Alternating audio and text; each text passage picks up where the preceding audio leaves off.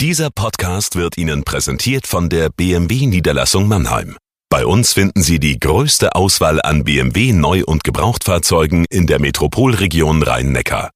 Darüber hinaus sind wir Ihr Kompetenzzentrum für Elektromobilität. Überzeugen Sie sich selbst und besuchen Sie uns. Auch online unter bmwmannheim.de. Wir heißen Sie herzlich willkommen. Und jetzt viel Freude beim Zuhören. Jagoda Marinic hier mit dem Corona-Tagebuch für den Mannheimer Morgen.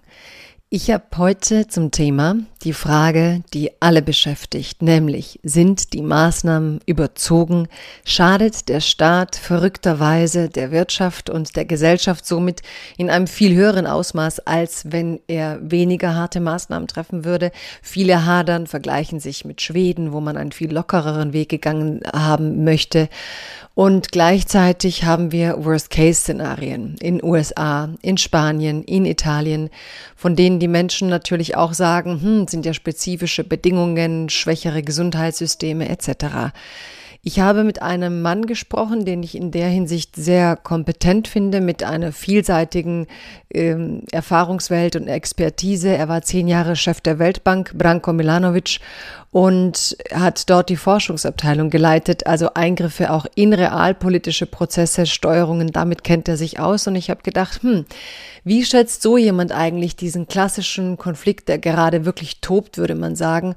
Und ich fand, seine Einschätzung brachte die Debatte wirklich nochmal auf den Boden. Manchen wird das nicht gefallen, weil die Antwort auch wirklich eindeutig ist, weil er eben diese Ambivalenzen, die man in den Debatten im Moment zulässt, nicht akzeptiert. Und darüber habe ich die heutige Kolumne geschrieben und hoffe natürlich auch, dass die Zuhörerinnen und Zuhörer und die Leserinnen und Leserinnen dadurch vielleicht nochmal eigene Fragen beantwortet kriegen oder das Wissen auch weitergeben. Das liest sich dann so. Liebes Corona-Tagebuch, liebe Leserinnen und Leser. Letzte Woche hatte ich das Vergnügen, den ehemaligen Chef der Forschungsabteilung der Weltbank zur Corona-Krise befragen zu dürfen. Branko Milanovic sitzt im Lockdown in Washington und beobachtet die Vorgänge in den USA und weltweit. Als Nichtökonomin interessierte mich sein Blick besonders, sein Blick auf die erforderlichen Steuerungen derzeit. Er ist Ungleichheitsforscher und durch seine Arbeit bei der Weltbank vertraut mit Entwicklungs- und Aufbauprojekten im Bereich der Realwirtschaft. Die Weltbank sollte man nicht mit dem IWF verwechseln.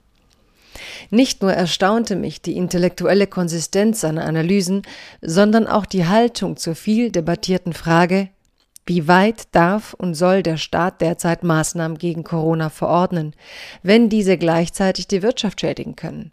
Seine Antwort war erstaunlich, was gut war als Mittel gegen meine Klischees über Ökonomen. Zweierlei sei hier zu bedenken, antwortete er. Wofür brauchen wir überhaupt Staaten? Wofür gab der Mensch diverse Freiheiten an Staaten ab? Er zitierte den Staatstheoretiker Hobbes, demnach der Mensch dem Menschen ein Wolf sei. Nur um uns voreinander und vor anderen Staaten schützen zu können, gäben Menschen überhaupt Freiheit ab. Eine Pandemie sei also der Fall, in dem ein Staat besonders handlungsstark werden müsse, um die Bevölkerung zu schützen, insbesondere wenn es sich um einen so ressourcenstarken Staat wie die USA handle. Das Verhindern der Ausbreitung habe maximale Priorität aus ökonomischer Sicht, denn sollte der Staat die Menschen nicht ausreichend schützen und die Pandemie sich ausbreiten, wer würde in die Fabriken gehen? Wer würde die Produktion am Laufen halten und schlussendlich, wer sollte das Produzierte konsumieren?